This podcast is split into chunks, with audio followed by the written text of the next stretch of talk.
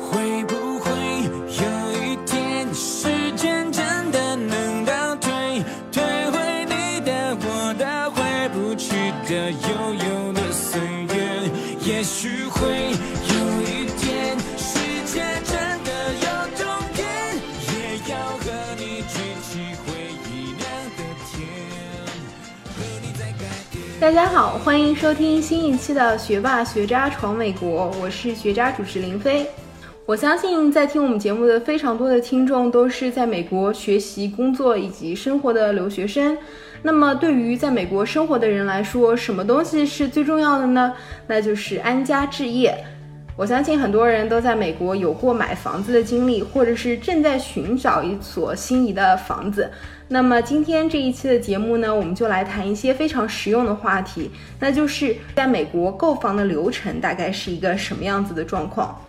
学渣我呢，现在也正在寻找一个心仪的房子，所以我今天就请到了帮助我寻找房子的我自己的 realtor，我的购房顾问 Tim 来为我们大家介绍在美国买房子需要注意的一些事项。那么首先来请我们今天的嘉宾 Tim 给大家做个自我介绍吧。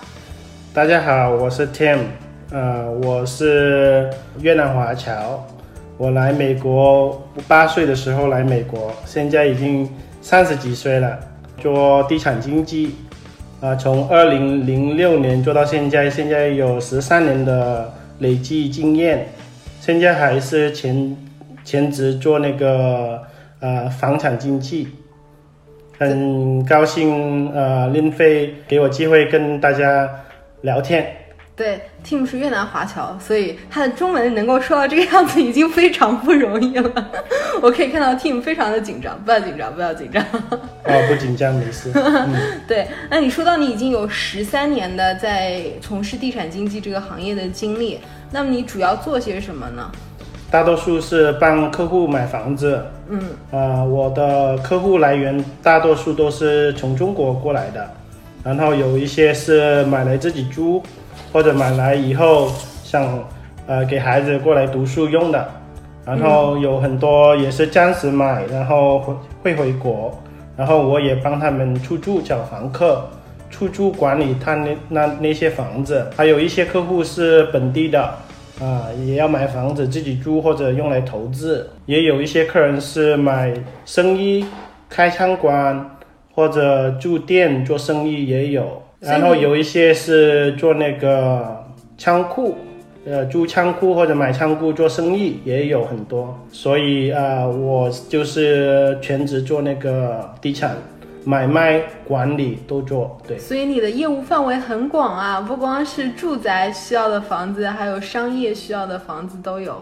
嗯，是的，那你主要负责的区域是在哪里呢？南加州这块吗？啊，是的，南加州，然后其实我可以全加州都可以卖，但是因为我本人住在南加州，嗯，洛杉矶那一带，所以啊、大多数都是在罗呃那个南加州洛杉矶或者那些尔湾呃、南面的南加州。其实大家可以可以知道，就是南加州这边是地产行业非常火热的一个区域，因为南加州这边中国人非常多嘛。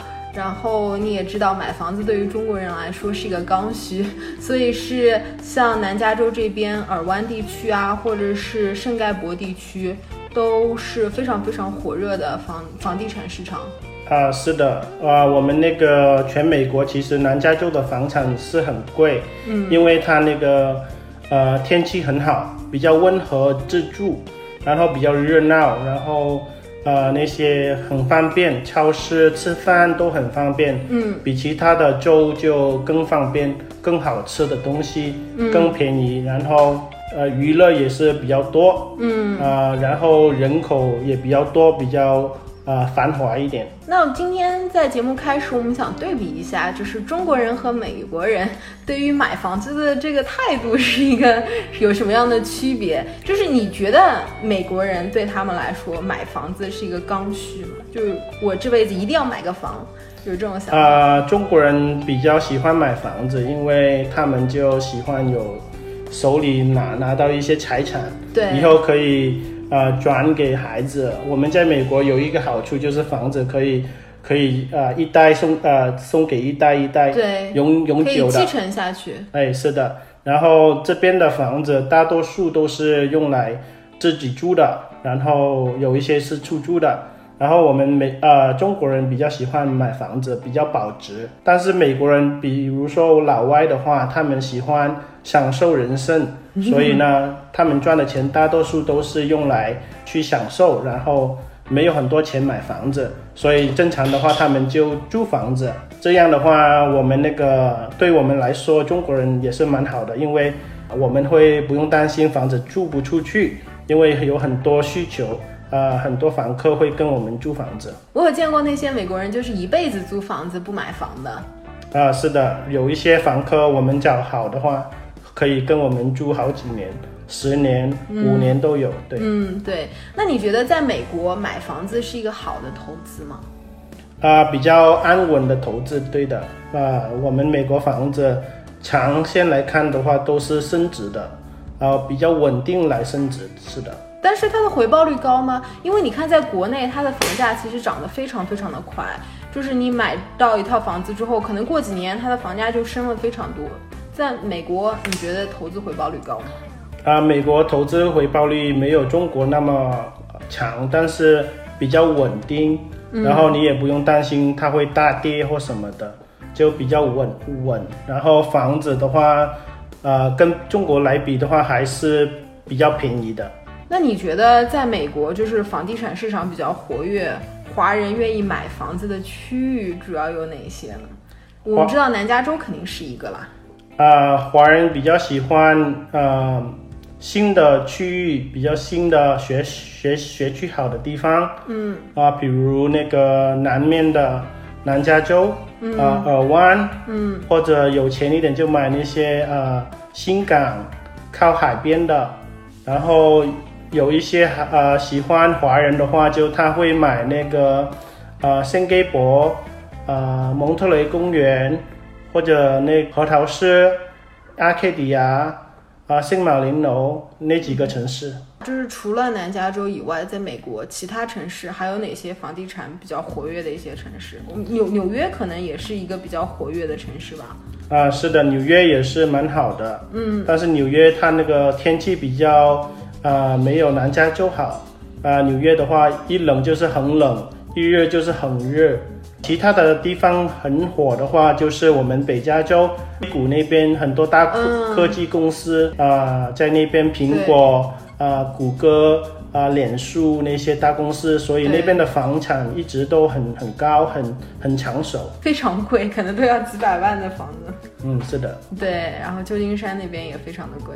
那你看，自二零零八年以来，这个房价一直在大涨，是吧？就是二零零八年可能是房地产的一个低谷，然后零八年之后，那个房子一房价一直在攀升。你觉得房价一直都在往上升的一个原因是什么呢？对，二零一呃零八年的时候是金融风暴那个时候，房产是最低的。嗯，然后开始，我觉得二零一零年开始，很多中国客户过来美国买房子投资，因为便宜。然后很多也是考虑过来生孩子，让孩子过来上学。嗯，所以就弄到美国房子一直涨呃升涨。嗯，然后现在已经差不多十年、十一年过后了。呃，房子也剩了大概十年，所以现在投资美国房子的话，现在下降一点点，那个价格价格稍微便宜一点点，所以对新的买家来说的话，也是很好的机会，因为现在那个美国利息也降低了，减减减小了一点，所以买房子付贷款的钱就会小一点，是的。所以现在是一个买房子比较好的契机，因为房价在大涨之后又有一点点回落，然后利息又其实是在近几年来的最低点。啊，是的，然后最近那个租金也涨了很多，所以买房子的话，租金可以大部分的租金能够付付那个房子的费用。其实你自己不需要出太多的钱，你可能只需要把首付付了之后，然后由租金来涵盖你的每个月需要付的贷款。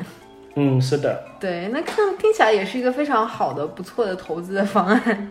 那你觉得未来的房价会继续上升吗？还是有可能会继续呃会往下跌？现在往下跌一点点，因为我们那个现在有中国美国贸易战啊，然后现在房价也是涨的很多年了，嗯，然后现在的话就比较稳，下降一点点，但是机会也有的，有一些房子是特别便宜，所以也可以考虑一下。那你觉得对于那些我们我们之后会来谈，就是在美国这边的中国人如何买房。那我们现在先来谈一下，就是如果你不住在美国境内，你可能住在中国，然后想要在美国投资一套房产，你觉得对于这样的境外的购房者来说，会有很多购房上的限制吗？限制的话，就看本人呃想投资多少钱。嗯，如果有呃有能力的话，就买稍微好一点的城市，然后好一点的城市，就比如说尔湾，它就好像一个啊大城市，中国的大城市啊，好像北京，好像上海啊深圳一样，有很多大公司在那边，所以房产的话，如果现在经济跌的时候，也不会大跌啊，因为那边钱人是很多，然后。环境是蛮好的，然后那个城市很安全，学校也是很好，所以投资来说的话还不错的。你好像有很多客户都是来自于中国大陆，然后他们在尔湾买房子。是的，嗯，买房子的投资在尔湾也是蛮多的，也有一些想先买一套房子用来出租，啊，稳定一下他们的投投资范围，就也可以考虑一些稍微便宜一点的房子。比如说，在我们那个东面一点点的房子会便宜一点。嗯，越靠西边，西边因为我们的大洛杉矶机场是靠近西边，然后那个海也是靠近西边，西边的房子就比较老，比较贵。然后东边的比较便宜，比较新。嗯啊，但是租金也是蛮高的。嗯，所以也有一些客人会考虑稍微先买一套便宜的。然后过一阵子过来自己住的话，就买一套好一点的。那如果我人不在美国境内，然后我是一个境外买房者，我需要多付税吗？啊，卖的时候会多呃呃会付那个国外的客户卖房子的税，嗯，会有的。对，本地的话，本地客人的话就。税会稍微小一点点，但是也差不多会会省一点钱而已。对，嗯，对。但是我买房子的时候交的税是一样的，只不过我卖房子的时候可能需要多付一些税，是吗？是的。嗯，OK。那如果我需要在美国贷款的话，会有一些限制吗？啊，美国贷款的话。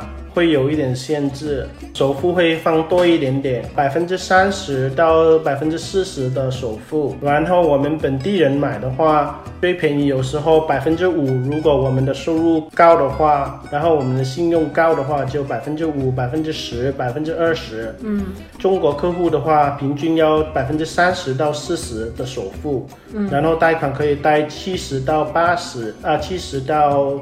六十的收呃，那个贷款金额，那它的利息会收的比较高一些吗？会比我们本地人高百分之一个点，差不多。比如说我们本地人三点五的利息，中国客户可能四点五。但是他没有办法查看你的信用记录，他仍然是愿意贷款给你吗？会的，很简单。中国客户的话就需要提交收入证明，嗯，可以让他的公司啊写一个文章，写一下。啊，本人啊，每一年前几年赚多少钱，写好那封信，盖一个印，然后就可以了。然后再做一个收入那个月结单那个表格给给贷款公司，然后提交一下那个首付那个钱。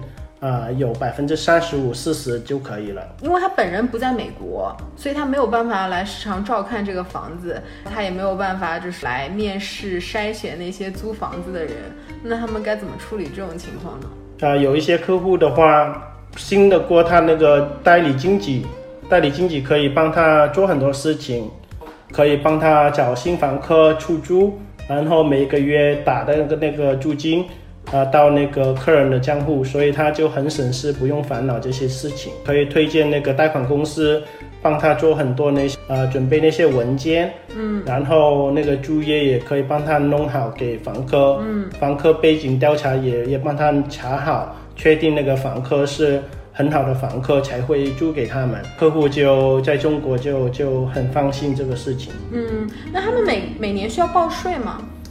每年的话需要报税，那个年过了，隔一年就报去年的税，客人就就提交一些文件，我也帮忙提交呃会计师需要的文件，然后报一下就可以了。所以总的来说，如果你是境外的投资者，你想要在美国买房，其实也不是一个特别复杂的流程。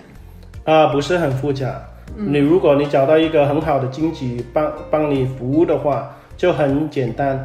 但是有一些经济不好的话就，就如果你本人不过来美国的话，就比较麻烦一点。OK，那我们聊了那么多，就是境外投资者在美国买房需要的一些状况。那我们现在聊一下我们听众可能比较关心的一个话题，就是我现在在美国，在美国生活，在美国工作，然后我想要找一个比较合适的房子，我应该注意哪些事项，然后遵循哪些流程？首先，我们来讲一下美国的房子的主要的类型吧。美国的房子的类型有 apartment，就是公寓房，然后还有那还有 condo 和 townhouse，这可能就属于那些，就是仍然是一栋，但是你可能跟隔壁邻居是连在一块儿的那些排屋。然后还有一些就是 house，就是美国的独栋的房子。然后你还可以在美国就买一块地，然后自己在那块地上建房子，有各种各样的类型可以选择。那你觉得这些类型比较适合不同的类型比较适合什么样的人群呢？看客户的财务啊、呃能力，apartment 的 apartment 跟 condo 的话，就是比较呃是一个小的单位，跟其他房子、其他邻居连在一起的。对有一些 apartment 大小一点的 apartment 有八个单位，呃，可能楼下是一户人，楼上又是另外一户人，嗯，叫 apartment，通常是最便宜的，环境最差的，就那个城市最便宜的那个位置。然后 condo 的话稍微好一点点，condo 的话正常是在一个社区里面，房子还是连着，对，呃，然后 condo 里面可能会有那个呃游泳池，有一些公园，也是蛮好的。就给一些比较一开始想投资小一点的钱买这种房子，比如说两个房间的。啊，一百平米左右的也有，七七十平米也有，价格的话比较便宜一点。嗯，然后那个到 townhouse，townhouse 的话就好像联排别墅一样，它是跟其他房子也有连连在一起，但是 townhouse 它是楼上楼下都是你的，就不用跟人家分，楼上是一户人，楼下是一户人，对，楼上的人开 party 也不会影响到你。啊、对，不会吵到你。嗯，所以 townhouse 的话就好像独栋房子，但是啊还呃也有可能它是跟其他房子连在一起。嗯，啊、townhouse 的话就呃比较中等的人，呃收入年轻的家庭会会可能会考虑 townhouse。然后稍微背景好一点的话，就买 house 独栋房子。嗯，独栋房子会有院子，然后就没有跟其他房子连在一起，没有那规定，呃，就物业公司有规定，你不可以做这个，也不可以做那个。house 的话就是你你自己的房子，你喜欢怎么做都可以。那他们的价位大概是一个什么样的水平呢？apartment 的话就，呃，正常的话在南加州稍微好一点的地方，就平均现在的行情是大概二十五万美金。到呃三十五万美金左右，condo 的话三十五万美金到五十万美金，然后 townhouse 的话几乎差不多五十万到七十万美金。嗯，house 的话便宜，独栋房子稍微偏一点的话四十万美金，稍微好一点的话，呃，要差不多七十万美金以上。对，也有那些百万的豪宅。嗯，对，就看那个大小，然后那个位置。OK，现在我们了解了美国各种各样的房子的类型以及它们的区别。那我在决定要买房子之前，我可能要考虑一些什么样的情况呢？要考虑一下你那个想投资的钱，你想投资多少钱？嗯，然后想考虑一下你要买多大的房子？嗯，什么对你来说是比较重要？比如说那个学区，你一定要学区房。嗯，或者你你你想方便一点，离华人啊、呃超市那些方便一点的话，我呃，我们就要根据你的那个需求来帮你挑房子。或者说你这个房子买来是干什么用的，对吧？你比如呃说是用来自己住，还是用来投资？投投资或者出租，如果自己住的话，我们会帮你考虑稍微找一些地方比较安全一点、学区好一点、方便一点。如果出租的话，我们可以考虑一些租金高一点，也有一些升值能力的地方。如果你自己住的话，你可能就需要离公司近一点啊，然后生活方便一些的区域。啊、没错。那我们现在大概知道了，就是什么样的房子适合我，然后也知道了我是不是已经准备好了去买一栋房子。那我们先来讲一讲购房的流程是什么。就是首先第一步，我先要找一个房产经纪。那我有哪些渠道去认识一些房产经纪呢？呃，房产经纪的话，呃如果你在中国有呃有认识一些啊、在美国曾经买过房子，他们也可以推荐给你。最好是我的意见是一定要找本地美国的房产经济，嗯，啊、不要在中国找中国房产经济来买美国房产，因为他们都没有来过美国，他们也不知道一些啊、那个房子的行情或什么的。嗯，我有一些客人在中国用中国经济买美国房子，他们也后悔，啊、因为很多事情交代不好。这个是挑先挑一个好的房啊、那个房产经纪代理你，然后你就看那个房产经纪跟你沟通顺不顺。啊、我们现在也有很用很多那些微信来跟客户每一天啊、沟通，帮他挑一些好的房子。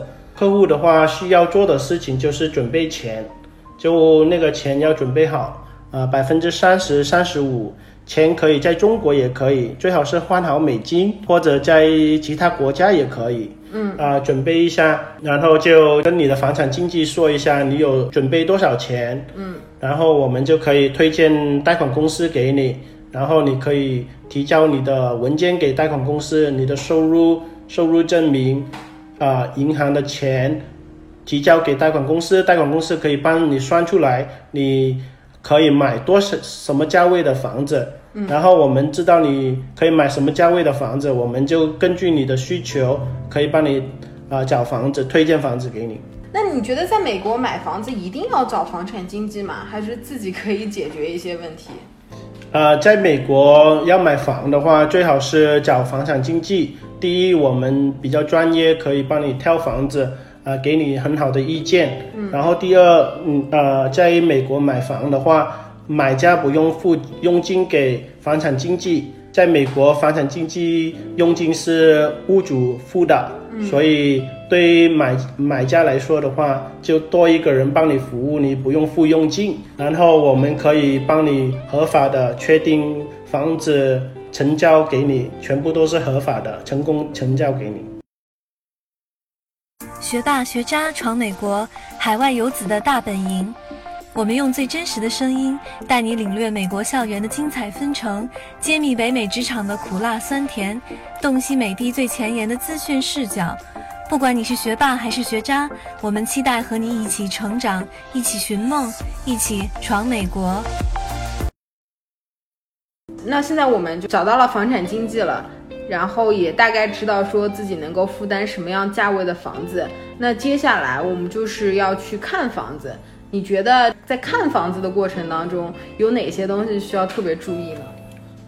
呃，就看客户有什么要求。嗯，有时候客户对风水很研究的，他们一定要坐南朝北，坐北朝南，或者那个大门要对着一个朝向。那我们也可以帮他先筛选一下那些房子。然后啊、呃我们做经济的话，我我呃我本人的话会先挑好房子，然后帮你筛选好你啊、呃你那些房子，才带你去看房子。嗯，然后我会挑那呃那些高速公路啊，离那些呃火车道啊，或者或者大马路啊，或者坟墓啊，啊、或者那些呃高压电线啊，离离开那些地方，啊、不好的地方就离开。然后那些房子就筛选掉，我不会带客人去看的。嗯，然后房子的话就，中国客户比较喜欢房子四呃四四方方、规整一点，然后明亮一点，然后我们就就帮客户挑那些房子，然后价钱一定要当然要便宜，嗯，然后就就推荐给客人。嗯，对，不，那你觉得就是说你我我们作为买房者去看房子，那我们主要是看的是哪些东西呢？看那个房子的大环境，看看安不安全，嗯，然后看看那个房子它那个结构合不合理，然后也看看那个房子的装修跟它的价格有没有呃合呃合拼在一起。比如说价格一呃如果贵的话，肯定装修要好；如果又破烂又贵的话，那就不合不合适。对嗯，对，主要是看看这个房子内部的情况是怎么样的，还有它周围的小区是一个什么样的状况。嗯，是的。嗯，当我们看了很多房子之后，我们确定了一些心仪的房子，那下一步是什么呢？下一步的话，我就可以跟客人分析一下这个房子值多少多少钱，你的心目中的价位，这个房子对你来说是要什么价格买下来还比较好。我们有一个好处，你比如说看中三套房子，嗯，你可以同时出三个价钱给三个屋主，那个叫 offer，我们可以出三个 offer 给三个屋主。对，就是一个购买意向，对它是一个就是类似于合同一样的。合同，然后写明写清楚我们的条件，我们的价格，嗯，然后呃首付放多少，过户时间多长时间。正常的话，中国客户过户的话，如果是用现金买的话，就二十天可以过户，嗯，如果要贷款的话，平均三十天到六十天的过户时间。但是大家要注意，就是这只是一个购买意向，不是说你交了这个东西，你就一定确定会买这个房子，你还还有权利把这个购房意向给撤回。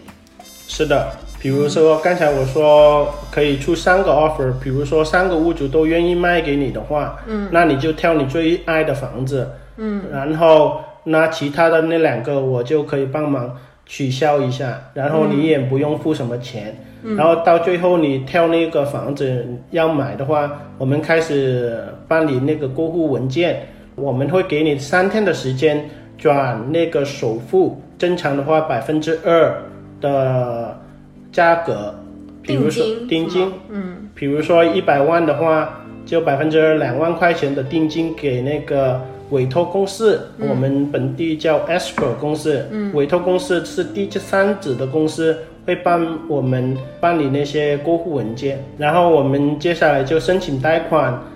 呃，申请贷款，然后评估那个房子。如果我们评估这个房子，比如说是一百二十万，嗯，那我们就赚了二十万，我们就用一百万来买这个房子就可以了。对但是如果评估那个房子是八十万，那我们出一百万的话，我们多付了二十万，那我们就可以跟那个屋主谈一下，叫他减价钱。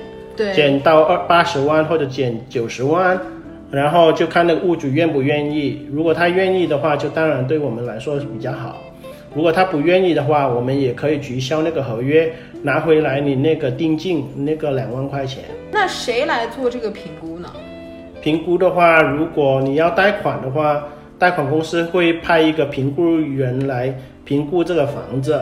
如果贷款公司评估人评估这个房子没问题，那就继续买。如果出了问题的话，价格不不不像我们买的价格那么高的话，那我们可以再跟那个屋主谈一下。所以你觉得这个评估是可以信赖的吗？所以就是他评估出来的价格是可靠的吗？通常当然会可靠，然后我们作为经纪的话，我们也也评估那个房子，我们也看呃最近周围的房子卖什么价格，也给你一些意见，这个房子值不值这个呃价格，然后推荐给你，对。嗯嗯，对。然后同一个时间，我们也可以请人来检查那个房子，检查它那个屋顶、水电、水管啊、车库那些都会帮你检查好。嗯。啊、地下那些呃位置也帮你查一下。如果有什么东西坏了，或者这个房子有什么大破坏的话，我们也可以要求屋主帮你维修那些东西。嗯。过户之前维修好。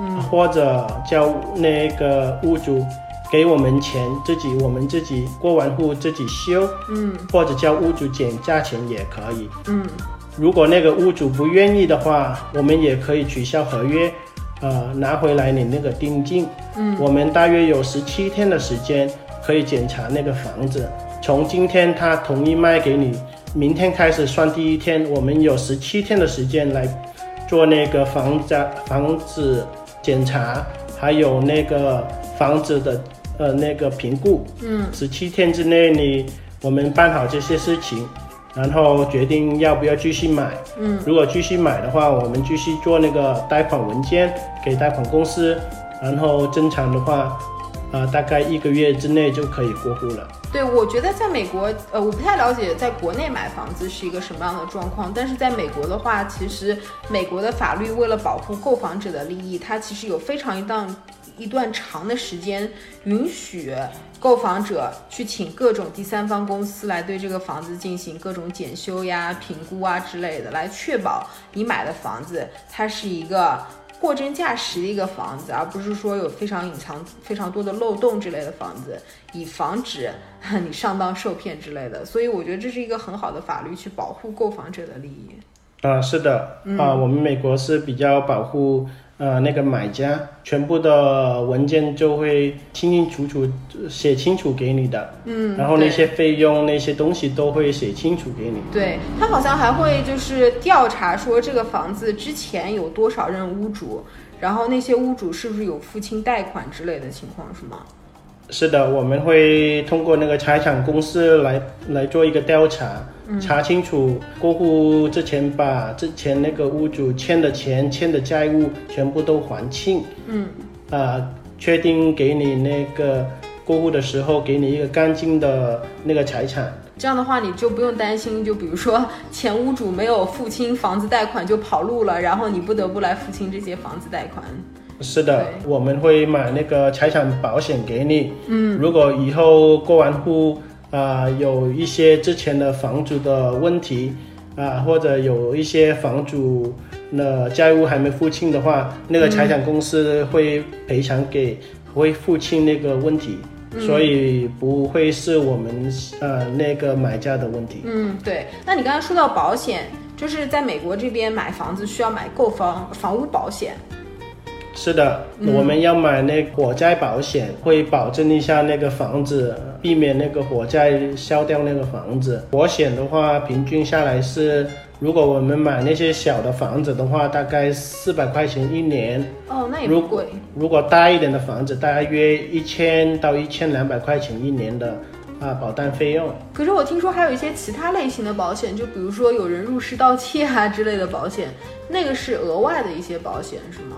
哎，是的，有一些房子，啊、也需要，也可以考虑买一下地震保险。啊、因为我们家就嗯是地震带，但是其实也不是常常有地震啦。嗯，啊、我在美国住了三十年，可能只有两个稍微大一点的地震，但是也没有什么破坏。地震保险的话，就看看客人，看那个房子在不在一个地震带的危险的地方，比如说在山顶啊，或者靠近海边啊，水水土那个土不是很稳的地方，可能需要买那个地震保险，但是正常的话不需要。我们现在做完了各种各样的评估，做完了房屋检查之后，我们可能就是需要找就确定你的贷款。确定你的贷款，然后我们准备过户的时候，你就要把你的剩下来的的钱，啊、那个定金、那个押金跟那个定金百分之三十、三十五的钱，打到那个委托公司 S 股公司来。啊、当 S 股公司收收到你的钱的时候，就办理过户，过那个房子的名字过到你的名字，然后接下来啊、我们等几天的时间。把那个文件弄好的时候，我们就可以拿钥拿呃给你钥匙，嗯，然后就开始，如果你本人不在的话，开始登广告帮你找房客。再往前回一步，就是你刚才提到贷款，那我的贷款主要是从哪些公司来贷呢？我主要是从银行来贷吗？还是有一些私人的贷款公司他会贷给你钱？呃，中国客户的话，有一些大的银行会做中国客户贷款，比如说华美银行、花旗银行，呃，那些银行会做中国客户的贷款。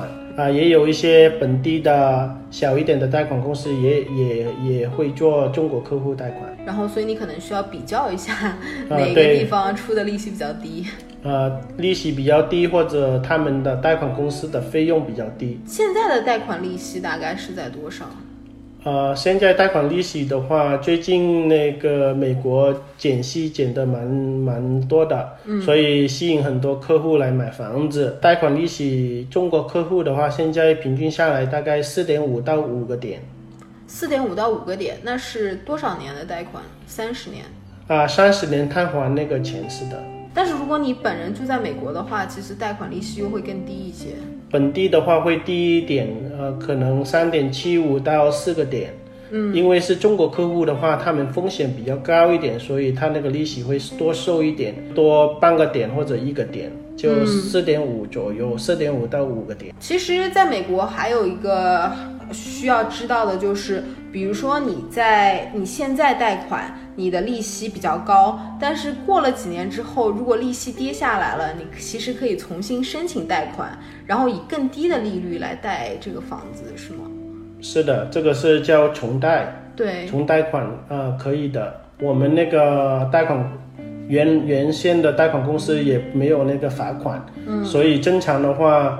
过了六六个月之后，都可以重新找另外一个贷款公司，可以给你低一点利息来帮你重贷那个贷款。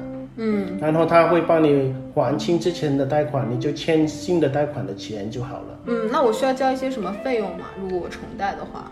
费用的话就看贷款公司，有一些贷款公司会会收一点费用，大概一千两千块钱啊，贷款利息可能会低一点点。有一些。就不用你付钱，但是它利息会涨高一点点，就会赚一点钱回来。那我们现在聊了在美国买房的一些过程，但如果你过了几年之后，你可能因为各种各样的原因想要把这个房子卖掉，那其实知道我们作为卖家想要卖房子的话，其实还有很多额外的费用你需要付，对吧？比如说我需要付钱给房产经纪你的佣金，对吧？还有一些其他的各种费用。啊，是的，在美国卖房子的话，那个屋主要付佣金给我们那个代理，他那个经呃代理他把房子卖掉，呃，我们会呃付一些呃过户费用，嗯，啊，也要请那个 S 股公司来办理那个过户文件，嗯，呀，也要请那个财产公司买一个财产报告保险给那个买家，确定我们转。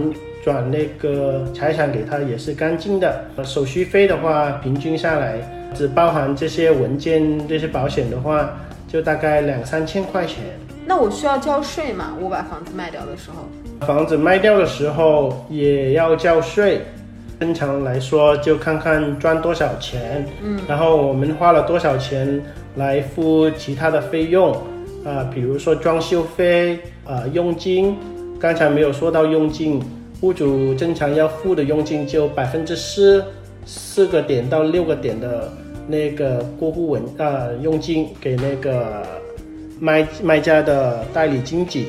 OK，所以我比如说一套房子呃四百万的话，我可能需要付百分之百分之四的话，或者百分之五。哦，OK，一百万我可能付四万。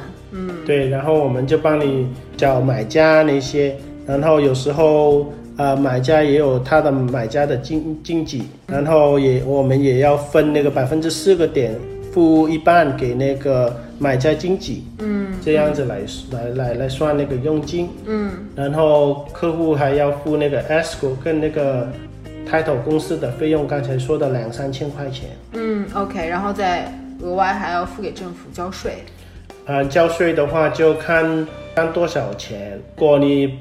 保持这个房子，拥有这个房子好多年的话，会赚钱，会赚多一点。那付税的话，就肯定会高一点点。对，就是看这个房子增值了多少，在你持有这段房子的这段期间当中，这个房价增增长了多少？啊，是的。大概是要收百分之多少的税呢？呃，正常的话就大概百分之三十到三十五 percent 的税，但是我们可以减掉一些利费用。我们在那个房子花了多少钱还贷款的利息的费用可以减掉，嗯，然后我们付的地税，啊，每一年我们要交地税，房子要交地税，地税的话平均是一个一点二到一点五左右，看你买哪里的房子，嗯。我们付地税也可以减掉我们那个费用赚的钱，嗯，然后佣金也可以减掉，然后房子维修的费用也可以减掉，然后其他的费用、保险那些都可以减掉。嗯，然后我们实际赚的钱就用来乘以百分之三十或者三十五来交税给政府。其实我觉得政府税收的税还是挺多的。比如说我一个房子它增值了十万，那我可能需要付给政府三万五左右的一个税。对了，刚才我们还有一个话题没有提到，就是说你买完房子之后，你每年需要交一个地产税。这个地产税可能是看区域不同啦，有些区域可能贵一些，有些区域可能便宜一些。呃，是的，老区的话就正常三十年以前的区域的话，就地税会便宜一点，嗯，比如说百分之一点二，你一百万的房子一年要交一万二的税。对。啊，新区的话就新开发的。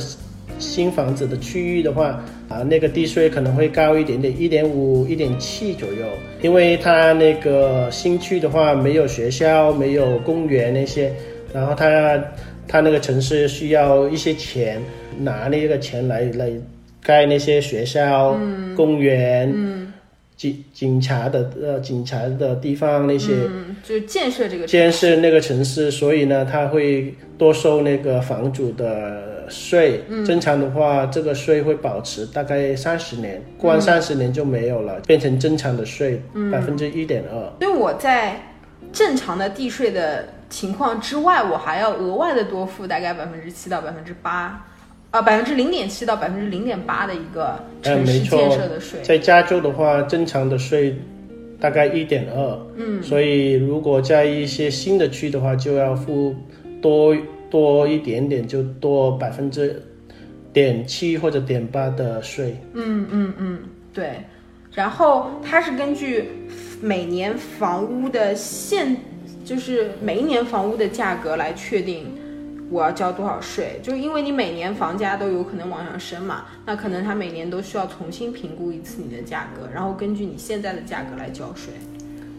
正常的话会加每一年最多加你百分之二，比如说今年你交了一万块钱的税，嗯，那去呃明年的话，如果房子增长的话，它最多加你百分之二，就多两百块钱，然后最在下一年的话再最多再加百分之二。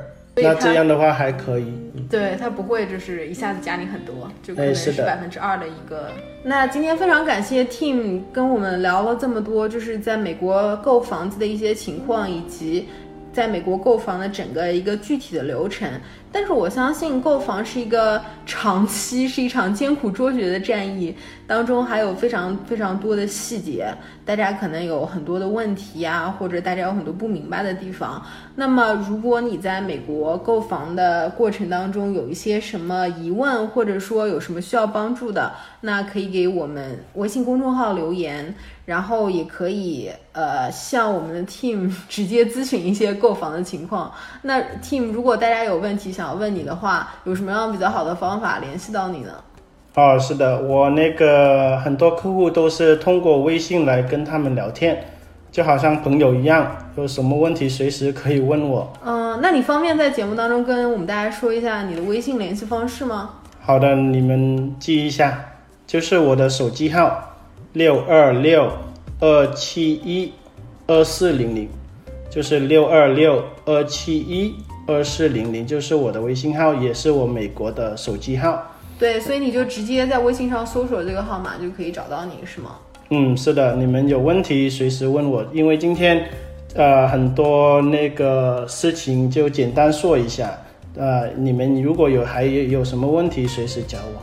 那今天非常感谢 Team 来到我们节目，然后跟大家分享了这么多购房的一些细节。如果我们大家以后有机会的话，可以请 Team 再回来，然后给给我们大家提供一些美国房地产市场的一些 update。是的，我也借这个机会，谢谢令飞给我这个机会，跟让你们朋友说一下我那个人生的工作是什么。然后你们还有什么问题，随时找我。对，好的，那感谢大家收听这一期的学霸学渣闯美国，我们下一期节目再见啦，拜拜。也许会有一天，世界真的